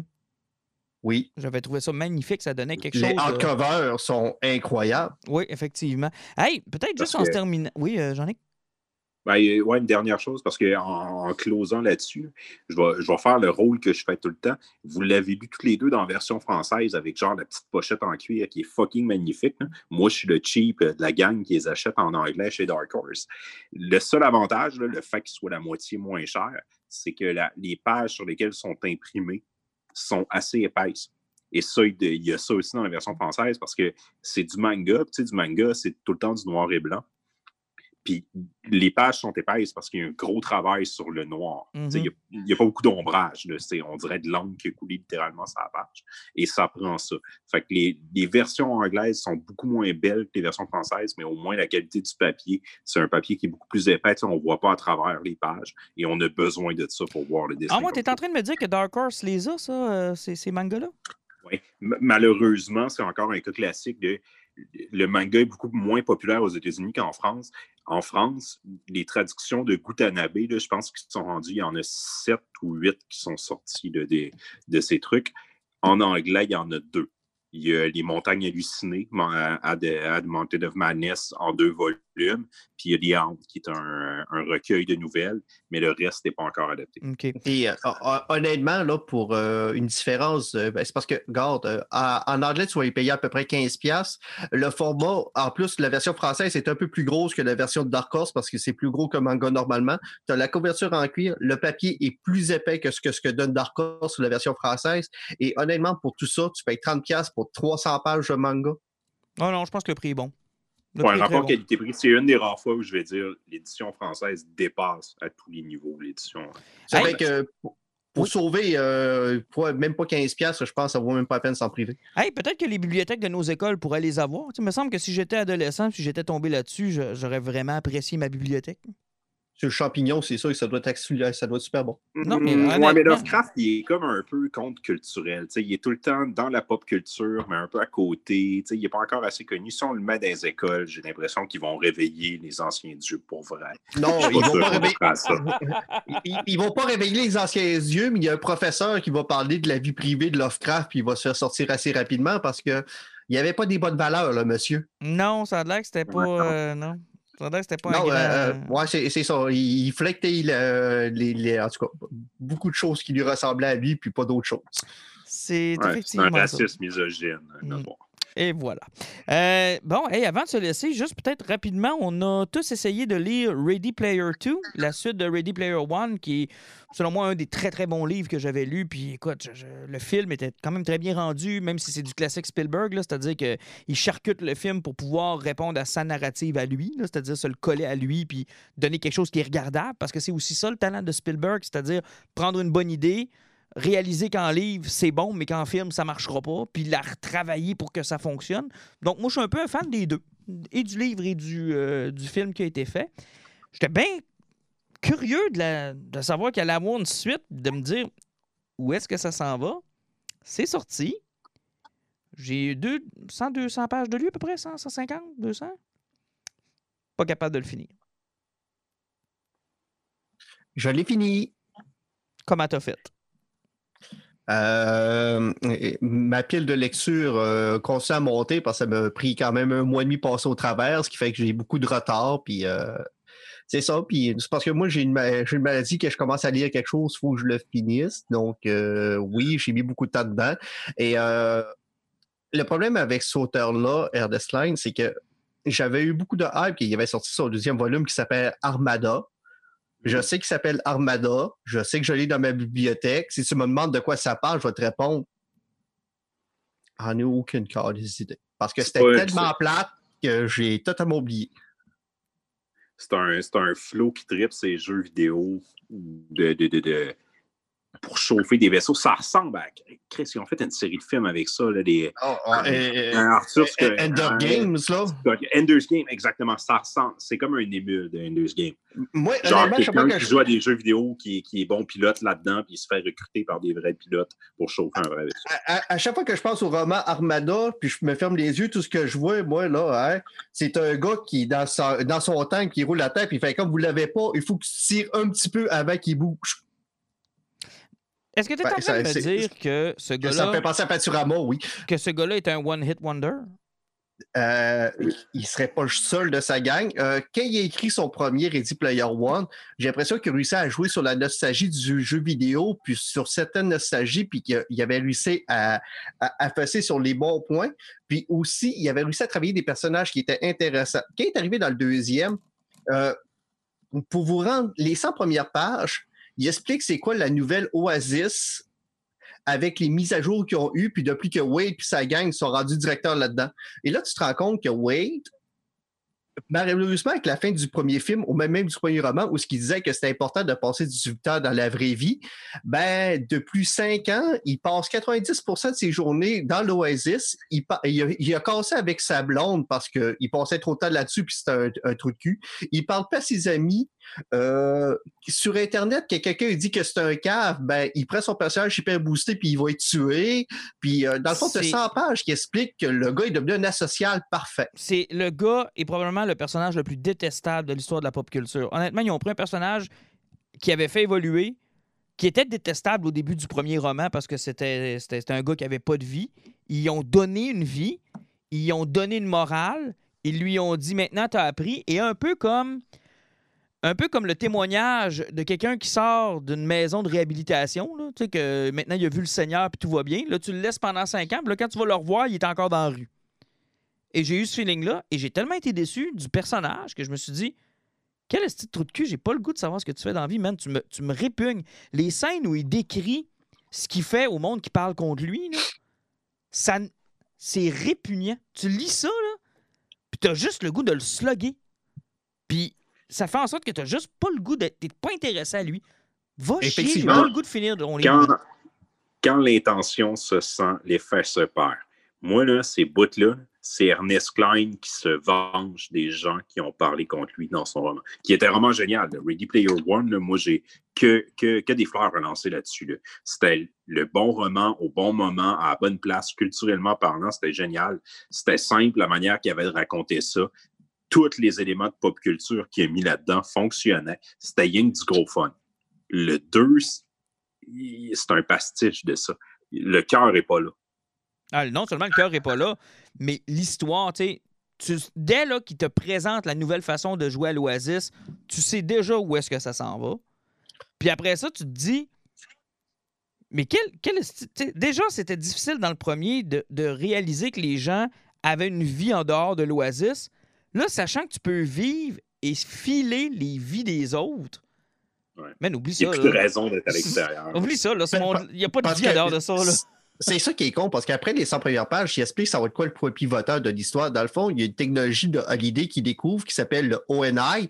Dans le fond, c'est un casque que tu mets sur ton cerveau avec des petits sensors, puis ça se connecte, ça directement sur ton cerveau. Donc, quand tu le branches en réalité virtuelle, c'est comme si toi, tu vivais dans ce monde-là pour de vrai, parce que ça, ça branche les synapses de ton cerveau. Ah, tu files, tu goûtes, tu sens, tu fais Tu tout. goûtes tout, ça fait, puis tu peux enregistrer une partie de ta journée, puis le monde peut écouter ta journée, puis la vivre à leur place. Ça fait que faites juste penser que si jamais vous voulez savoir qu'est-ce que ça fait avoir un cheval sur vous autres sans avoir les déchirures, vous allez pouvoir le faire. En fait, j'ai Ah. deux mots pour toi. Pornhub.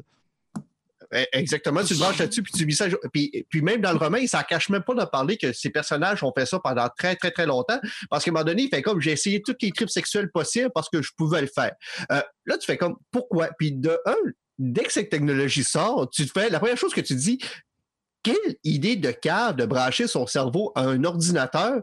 Il n'y a personne humainement parlant qui serait d'accord pour faire ça parce que c'est tellement branché qu'il faut que tu mettes ton corps dans un coffre-fort avec des tourelles qui tournent partout pour tuer les gars qui voudraient venir voler ta maison ou te tuer pendant que tu es branché là-dessus.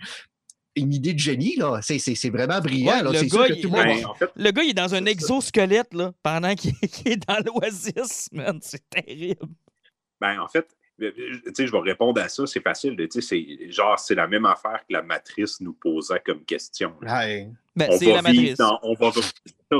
Sauf que, la matrice apportait ça, même si ça a été, c'est fait de manière... C'est toutes les questions que la matrice apportait de manière maladroite, mais là, c'est fait sans le payoff, c'est sans la consciemment. réflexion derrière. c'est Mais c'est ça, parce que c'est conscient. La matrice, au moins, il disait ça a été forcé par les machines, puis c'est parce que vous êtes allé trop loin, puis les machines, tu sais, il y a, comme un contexte. Mais dans Ready Player 2, c'est oh, on a sorti cette patente-là, Il y, a, y un petit contexte. Il, il dit à un moment donné qu'il y a trop de population sur la planète Terre, que ça commence à manquer de ressources, puis la, la pauvreté commence à monter en flèche. Donc, euh, elles autres, tu as une partie du, des- du I-5 qui ont décidé de se bâtir un vaisseau spatial qui veulent envoyer avec euh, un million d'humains voler dans l'espace, on ne sait pas trop quoi faire, pour essayer de sauver les problèmes de l'humanité. Puis tu as l'autre côté, la moitié du groupe qui fait comme Hein, on pourrait juste se brancher sur l'Oasis puis vivre tous rêves les plus fous dans réalité virtuelle. C'est que il essaye d'expliquer un problème social, mais qui oublie tout de suite. Puis euh, je vous parlerai pas de la fin, qu'est-ce qu'il fait avec le vaisseau spatial, mais honnêtement, la finale du livre se clenche, puis la réponse, t'es là des 30 dernières pages, et c'est tellement n'importe quoi. Euh, Il y a juste Wade qui est important dans l'histoire. Toutes ces chums, t'es voué presque pas. Euh, son ex-blonde qui redevient sa blonde, euh, sur 300 pages, elle doit avoir 22 pages de texte. Les deux, les trois autres personnages qui étaient principaux aussi dans la première histoire, t'es vois au total les 300, moins de 30 pages. Il présente un nouveau personnage qui s'appelle Lonengrid à un moment donné. Il prend le temps de la présenter pendant un chapitre au grand complet. La perte de vue, à la fin du livre, elle fait une quête hyper importante entre deux pages que t'as pas. Puis elle a vécu la plus grande aventure historique pour ramasser un artefact incroyable que tu n'as jamais lu, peut-être. Ça va être un, pamphlet qu'on va pouvoir racheter à part. Mais tout est axé sur Wade. Il sait tellement pas faire son histoire. Il ramène le méchant du premier livre. On ne sait même pas pourquoi. Il sert à rien. Il prend un zombie, puis il met un gun sur sa tête pendant qu'il dort pendant 250 pages. Il ne fait rien, mais rien. Il ne dit que deux phrases sur 300 pages. Tu sais même pas pourquoi il l'a ramené. C'est de ridicule du début jusqu'à la fin. Et euh, le payoff et l'explication de où est-ce que ça s'en va, c'est un gros fuck-off à l'humanité. C'est un fuck-off à tous. C'est ça enlève tout le côté humain, puis ça nous robotise. Dans le fond, on vous a parlé de, des synapses qui étaient branchées. Tu finis le roman en disant ça ne peut à rien de vivre. Si tu télécharges ta conscience d'un ordinateur, tu peux être immortel, puis ton corps sert à rien. Et c'est ça la morale de l'histoire. Ton corps ne sert à rien si tu peux te brancher dans un ordinateur. Et même le dernier paragraphe du livre, c'est dit branche-toi sur ton ordinateur, joue à des jeux avec du monde, puis monte-toi une communauté, puis vis ta vie sur l'informatique. c'est le dernier C'est l'inverse de son premier livre. J'ai pas compris ce qu'il voulait s'en aller avec ça, mais c'est un roman qui est plat, qui a plein de mauvaises valeurs et qui rend tous les personnages sont désagréables dedans. Ah, mais moi, écoute, j'en ai lu 150 pages. Je peux pas faire la critique comme tu viens de le faire, là. mais tout ce que tu me dis se reflète dans les 150 premières pages. Fait que ce que tu me dis, c'est même pas genre, hey Martin, continue parce que ça va payer, tu sais, continue parce que ce bout-là est un mauvais bout du livre. Non, tu es en train de me dire que non seulement c'est ça tout le long, là, mais oublie ça, là. moi, ce personnage-là, j'ai rarement été obligé de lire un narrateur aussi désagréable et avoir ah aussi envie de le battre. Là ce roman-là serait peut-être une des seules raisons pour que j'écouterais un jour Wonder Woman 2. T'es pas correct. C'est bon, Wonder Woman 2. On te l'a dit tantôt. Ouais. Essaye-le. Au moins. Euh, jamais. Ah, pourquoi? T'avais bien écouté le premier? Ben, le premier, c'était à l'époque où il y avait encore une curiosité pour DC. Puis, euh, comme vous l'avez si bien dit, c'est pas un film qui était mauvais, sauf que le troisième acte, moi, arrête, j'ai pas eu trop de problème avec. C'est la finalité que les Allemands ont franchi les Anglais. Ça, j'ai eu beaucoup de misère avec Mais là, ça. t'es en train de me dire que t'écouteras plus aucun DC, même le prochain Suicide Squad, le prochain. Ouais, mais tout dépend. on va parler d'un autre réalisateur, c'est qu'on va s'en aller sur, une autre bande. Mais, sauf que je suis curieux sur le Snyder Cut quand même, parce que j'ai hâte de voir. Euh, sais, que tu es témoin d'une catastrophe ou de quelque chose que tu vas faire, euh, OK, c'est pas une catastrophe. J'ai hâte de voir curiosité là-dessus aussi. Mais euh, bref, Ready Player 2, là, il y a des pourparlers pour un film. Ça vous tente-tu de voir un film de ça? Ben, ce sera pas long. Euh, comme je vous ai parlé avant le podcast, l'élément le plus important de ce roman-là, la quest la plus importante, c'est 50 pages dans l'univers de Purple Rain. Oh yeah! J'ai hâte finalement au film. Ouais, un Purple Rain remasterisé avec euh, des prints partout. Ouais, mais en même temps, pour le premier film, on avait enlevé presque tout ce qu'il y avait de référence aux années 80 pour remplacer ça par les années 90. Euh, ce qui la seule chose qu'il peut faire avec ce film-là, c'est de crisser à terre pour monter une nouvelle histoire. Parce que, tu sais, The Shining, c'est pas dans le livre. Non. Et euh, cette séquence-là est quand même super agréable à voir, puis super le fun à voir pareil dans le film, mais ça n'a rien à voir avec le livre. Fait est-ce qu'ils sont obligés de mettre Prince dans le, dans le film? Possiblement, mais euh, c'est parce que bien que la façon que l'intelligence artificielle de Hallyday, qui est le méchant là-dedans, c'est tellement rendu un trou de cul. Puis tu sais, ça prend le personnage à Hallyday qui était comme un asocial geek, qui était mésadapté un peu. Puis tu sais, que tu voulais l'apprécier parce que le gars faisait pitié. Tandis que dans celui-là, de la façon qu'il expliquait sa vie, c'est que là, ce gars-là était tellement aigri et jaloux des autres qui avaient une vie qu'il en est devenu une intelligence artificielle toxique qui voulait tuer tout le monde parce que personne ne l'a jamais aimé de sa vie. Là. Arc. Non, tu veux pas voir de film de ça finalement. Tu veux pas voir de film de ça, donc euh, c'est la question qu'on va se poser là. C'est si Steven Spielberg est d'accord sur le projet, c'est qu'est-ce qu'il va faire avec? Mm. Hey, euh, je finirai avec les poisons. Euh, qui veut commencer? Jean-Nic a l'air d'être craqué. Ouais, battez-vous pas. Jean-Nic, commence donc. Non, non, je vais, je vais être troisième aujourd'hui. Je suis en train de vérifier de quoi. Vas-y, Alan, c'est toi qui vas commencer. je vais commencer avec une lecture très intellectuelle. Euh, je l'ai montré euh, quelques images tantôt à, Martin. Euh, c'est une BD qui s'appelle Rags. ça vient de, Antarctic Press.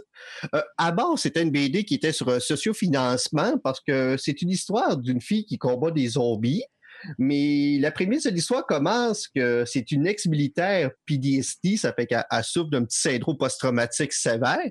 Et elle s'engueule avec son chum, puis que, comme de quoi qu'il a sorti de la rue à cause qu'elle était tout croche. Puis pendant qu'elle chicane, puis que son chum, il dit Je tu me douais tout. Elle fait comme Ah ouais, même mon linge. C'est qu'elle tire tout son linge par la tête. Et son chum se fait tuer par des zombies, puis est obligé de se sauver. Donc, tu as une prémisse d'une ex-militaire qui doit sauver de des zombies tout nu qui, sa plus grande mission, c'est de se trouver des pantalons parce qu'elle est vraiment tout le temps tout nue. Et tu te rends compte que dans la ville où ce est en Californie, ben, les militaires ont fait une radio, ont ramassé le linge pour les shelters de réfugiés. Donc, il n'y a vraiment plus de linge en ville. Que, le, gars qui a écrit et dessiné ça, c'est quoi? Il voulait juste dessiner du monde tout nu, finalement? Ben, je t'ai dit que c'est un sociofinancement, il faut aller chercher de l'argent. OK. Mais non, c'est super drôle, c'est bien dessiné. C'est dessiné par Luigi Teruel, euh, possiblement un gars dans le coin d'Italie haut. Euh, mais je peux même pas dire que c'est mauvais. en plus, euh, vu que c'était la version trade paperback, tout qui est censuré, c'est qu'il y a des têtes de mort de lapin sur toute la nudité. C'est que ça fait un petit côté très drôle dans, dans BD quand tu lis ça. Mais, y a-t-il une version où c'est pas là ou? Euh, tu peux acheter des numéros à l'unité, oh, mais euh, va pas sur, euh, voyons, sur eBay, essayer de les trouver. Je pense que c'est 300 pièces du numéro. Aïe aïe. Tout ça pour voir une paire de ouais. boules? Pour être dessiné en plus. Mais, Au mieux le demander à l'auteur directement. C'est parce que c'est le genre de BD des. Ouais. Mais, ben, tu parles à l'auteur? oui. Mais il y a même la dernière page qui est euh, in memoriam au premier qu'un gars qui a bidé là-dessus puis qui était le plus grand sporteur parce qu'il est mort. Ce gars-là, il a donné vraiment beaucoup d'argent pour mériter une page là-dessus, voir des boobs dessinés. Mais je trouve que ça fait un changement d'histoire de zombies différents. Euh, ça fait un petit peu style manga où que tu, vois des filles à moitié habillées qui se remontent toujours tout nus. C'est léger, c'est coquin, c'est et ça se lie à une main, c'est ça? Ouais, c'est quand même un trade paperback euh, assez gros. Ça se tient-tu bien à une main, ça, Alan, pendant que l'autre main. Ah, mais chez Lady, il y a des petites têtes de lapin morts dessus. tu vois rien, là. Ne sait-on jamais? mais, euh, On est de... Oui je, trouve, je trouvais que ça faisait changement des poisons normales. Moi, j'ai acheté ça parce que je trouvais ça intéressant. Puis, tu sais, j'aime ce genre de bande dessinée-là où ils n'ont aucun scrupule sur ce qu'ils font là-dedans. Puis, c'est ça qui est le fun une fois de temps en temps dans ce média-là, c'est euh, sortir de la, de la barrière 13 ans et moins. Là. Ouais, quand même. Mais gars, tu vois, je lis euh, tout ce que Stéphane Sejic et sa blonde font. Fait que euh, je connais un peu. Là, tu, tu, peux absolument pas me juger là-dessus. Absolument pas. D'ailleurs, j'ai commencé Swing, hein, qui est fait par sa blonde, là, dans le même univers que Sunstone. Puis honnêtement, c'est vraiment très bien. Euh, sauf que là, cette fois-là, au lieu de parler de BDSM, on parle plutôt d'échangisme. Quand même intéressant. Je vous en reparlerai euh, à un moment donné, mais que. non, mais euh, si, vous avez ce site de bande dessinée-là. Jean-Nic, tu fais quoi la semaine prochaine avec ta blonde? Swing! Les postes bébés, là, c'est pas le temps. Swing, swing, swing! fait que, rappelle-nous le titre, Alan? C'est Rags, R-A-G-S de Antarctic Press. C'est un petit trade paperback euh, quand même abordable. Puis euh, non, c'est pour les gens qui aiment la BD folichon une fois de temps en temps, ça fait pas de tort. Puis, ouh, mais ça change les idées, mettons. OK. Euh, je vais y aller avec le mien. Euh, la semaine dernière, on vous a parlé, ou la semaine dernière ou l'avant-semaine dernière, en tout cas, je me souviens plus, euh, AWA, le nouveau studio de, comics qui avait publié, entre autres, bon, Year Zero, je pense, ensuite Hotel. Year Zero, Red Border, Hotel, puis Moi, j'avais beaucoup, beaucoup, beaucoup accroché sur Red Border, qui avait été ma préférée euh, l'auteur Jason Starr. Puis je suis allé faire ce que je fais d'habitude quand je tripe sur quelqu'un, voir ce qu'il a fait d'autre. Et euh, je vous avais dit que j'avais commandé The Chill, qui était euh, chez Vertigo à ce moment-là, dans un format d'ailleurs qui est très poche. Là. On va se le dire, c'est vraiment un format de marde. Ça ressemble à un manga qui n'en est pas un, mais qui est un peu BD américaine, mais genre rétréci au niveau d'un manga. Tu sais, c'est les dimensions d'un TP, mais réduites au manga. c'est comme bizarre. Là. Ça fit dans aucune bibliothèque, puis c'est très laid. Par contre, j'ai vraiment aimé ça. Très, très, très, très bon divertissement. Ça m'a fait penser à ce qu'il a fait avec Red Border. On n'est pas dans l'inconnu pantoute. C'est l'histoire donc euh, d'un couple dans les années 60 euh, et euh, pendant qu'il fait l'amour avec sa blonde, il gèle sur place. Et sa blonde ne sait pas quoi faire, elle pense qu'elle l'a tué, fait qu'elle va voir son père. Son père dit enfin et ils s'en vont pour tuer le gars. Le gars est plus là et là, il apprend à sa fille qu'elle a le pouvoir de chill et que c'est dans sa culture irlandaise depuis des temps immémoriaux. Les femmes vont coucher avec des hommes, les rendre complètement gelés, et à ce moment-là, on peut les tuer et comme ça vivre éternellement en faisant ça de plus en plus à travers le temps. Et ils vieillissent pas, peuvent changer d'apparence. Et c'est comme ça qu'elle les hommes parce qu'elle répond toujours au désir des hommes qu'elle rencontre. Et on se transporte dans les années 2000. Et là, elle va dans un bar il y a quelqu'un qui meurt dans ce bar-là et euh, on suit l'enquête et le policier reçoit les descriptifs de la fille qui, est partie avec le gars et c'est six descriptifs différents de six types de filles différents.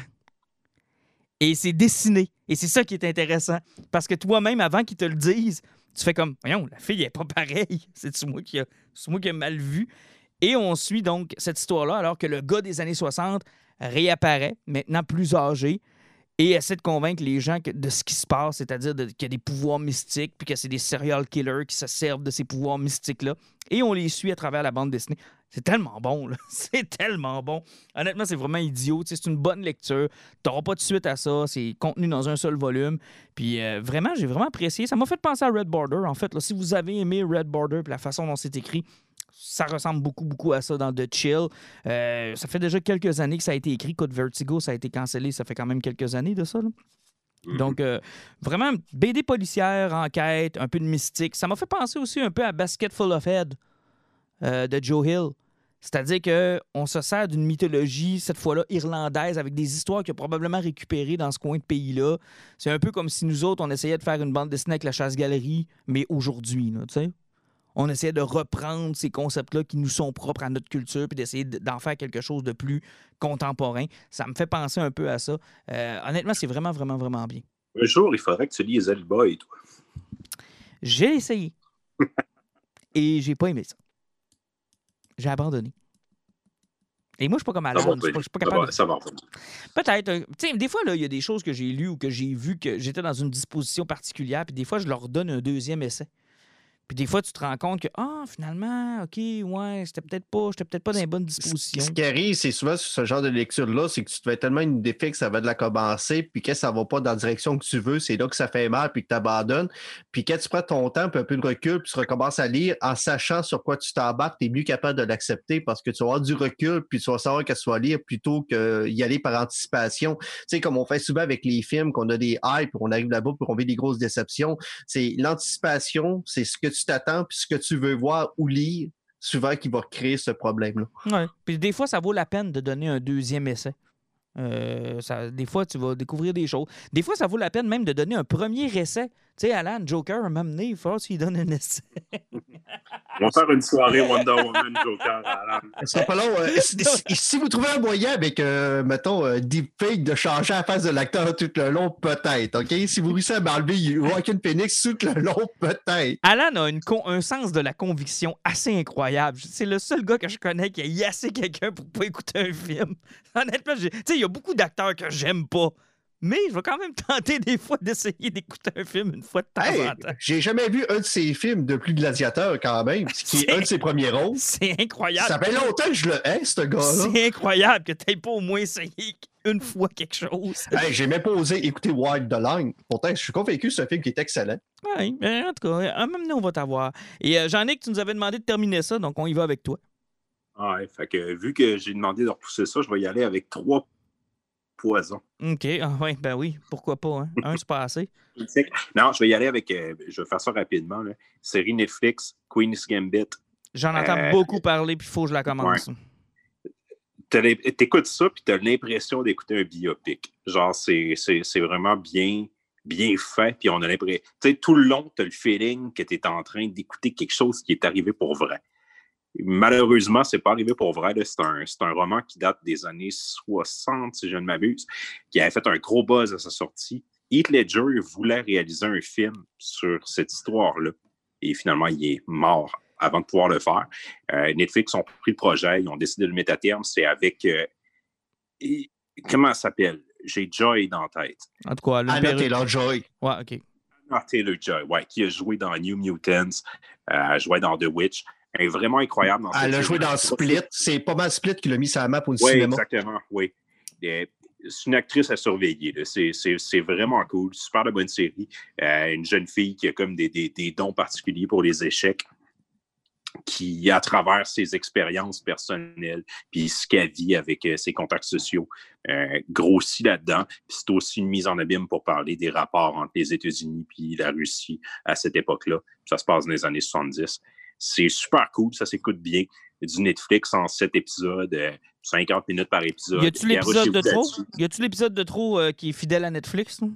Absolument pas. L'épisode de trop, c'est le premier épisode. C'est vraiment le plus faible, mais c'est lui qui met en place le personnage, puis ce qui va y arriver par la suite. Fait passer à travers le premier épisode, qui, s'écoute très bien, et le reste, c'est du bonbon. Mm-hmm. Sinon, je vous recommande Masters of Doom. Là, on est vraiment dans la biographie. C'est l'histoire des deux, des deux créateurs de la série Doom. C'est drôle parce que c'est une très belle réponse à Ready Player One ou Ready Player Two qui est imprégné de, ces années-là. Dans le fond, les deux créateurs de Doom, c'est deux types qui s'appellent John, John Cormack puis John Romero. C'est deux programmeurs, mais qui sont vraiment différents. genre, l'hyper geek qui étudie par-dessus la tête puis qui il sent que peu importe où il travaille, il est avec des épais. Et l'autre qui est un gars que il n'a pas de chance dans la vie, il vient d'une famille difficile, mais lui, codé, genre, il a ça dans le sang, puis tout est facile. Et ces deux gars-là ont tout le temps vécu en se disant, peu importe ce qu'ils font dans la vie, ils n'ont pas l'impression de s'accomplir. Et quand ils se sont rencontrés, ils ont créé Height Software, ils ont commencé à travailler sur du side-scrolling pour ordinateur en faisant une adaptation de Super Mario Bros. 3 pour ordinateur. Et je vous jure, ça tient en haleine. C'est complètement débile. Puis, tu sais, ils sont devenus deux superstars geeks, ces gars-là. Doom, c'est une franchise. Euh, encore aujourd'hui, il y a un jeu qui est sorti il y a une couple de mois. C'est complètement débile. Ils sont chicanés à travers ça. C'est tellement cool. Masters of Doom. Puis Netflix est en train de travailler à une adaptation de. OK, c'est un roman ou. Euh? Biographie. Là. Non, c'est ben en fait, c'est une biographie. Ça raconte l'histoire de la création de Doom à travers ces deux, ces deux gars-là. Fait que c'est une biographie, mais sur deux personnages. Ah, intéressant. Et ton troisième? Ah, ben je n'ai pas encore fini, mais je voulais vous parler de AD After Death. Euh, qui est euh, une bande dessinée en trois numéros parce que habituellement, quand Jeff Lemire ah, non! Il, est soit scénariste et quelqu'un dessine. je pense que Zoom est en train de planter en ce moment. là. on, était à 1h26 sans Jeff Lemire. on y était. Ben, habituellement, il écrit puis c'est quelqu'un qui dessine ou il écrit et il dessine lui-même. Et là, c'est une des rares fois où il dessine et c'est pas lui qui écrit, c'est Scott Snyder. Oh, Martin, je pense déjà que c'est, sérieusement, c'est la bande dessinée que tu détesterais le plus de, de, l'univers. Pourquoi? Parfois, là, parfois, il y a des pages où c'est que Scott Snyder qui écrit. Ah, ah. De, deux pages et ah. c'est du. Les single issues, j'ai l'impression que ça mesure 4 mètres de haut. Et c'est rien que Scott Snyder qui écrit. Et après, tu tournes une page, tu as une aquarelle de Jeff Lemire, puis il écrit par-dessus. Puis là, 20 pages plus loin, ça tombe en BD semi-traditionnel avec genre des dialogues et des bulles. Et là, on retombe sur Scott Snyder. Et c'est tout ce que j'aime pas et que j'aime dans Scott Snyder qui est là. Puis tout ce que j'aime dans Jeff Lemire, mais tu sais, j'aime tout dans Jeff Lemire. Fait que je suis vraiment curieux. Je suis rendu dans le deuxième numéro. C'est une série de trois. Alan l'a acheté en même temps que moi. Je ne sais pas s'il l'a lu, mais moi, je vous le conseille parce que c'est Jeff Lemire et Scott Snyder qui travaillent ensemble avec Scott Snyder qui écrit, puis Lemire qui dessine. C'est honnêtement. Alan n'a pas l'air à répondre. D'après moi, il n'a pas commencé. J'ai acheté ça? Oui. Quand je l'ai ah, acheté, tu oui, oui, oui. C'est vrai, oui, oui. Il traîne dans le fond d'une de mes boîtes infinies parce que j'ai 300 euh, BD à lire dedans. C'est honnêtement probablement le pire comique de l'histoire de l'humanité. ça doit être atroce.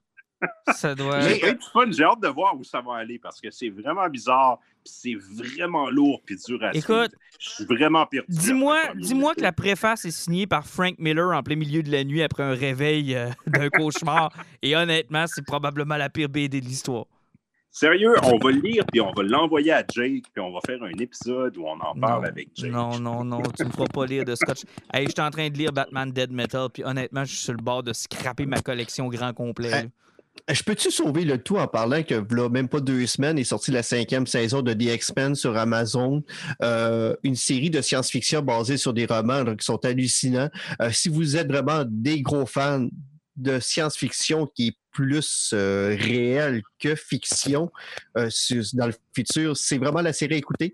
Euh, ils ont confirmé qu'ils vont arrêter après six saisons, même s'il va y avoir neuf romans, mais il faut pas oublier que les, romans 7, 8, 9, c'est genre euh, un 30-50 ans plus tard. Donc, euh, puis à la fin du sixième roman, tu avais vraiment l'impression qu'il y avait une finalité. Donc, on sait que ça va avoir une fin d'ici un an, un an et demi. Euh, tout fan de, de- de- d'histoires qui sont dans l'espace, à la Star Trek et compagnie, doivent écouter des Expense. La cinquième saison vient d'être disponible. C'est des saisons qui varient en 10 et 13 épisodes tout seul. C'est du génie pur du début jusqu'à la fin. C'est que si vous voulez avoir du gros fun aussi avec la télévision, là, hein, vous avez de quoi là. Merci. Le beaucoup. 2-3 ans, les gens disaient que The Expense, c'était Game of Thrones dans l'espace. À l'époque, c'était signe de qualité. Aujourd'hui, Aujourd'hui, non. Aujourd'hui, ça veut dire que ça va mal finir. Je veux pas voir la fin de ça. Hey, messieurs, merci beaucoup. On se retrouve dans deux semaines. Deux semaines, salut. Salut, bye.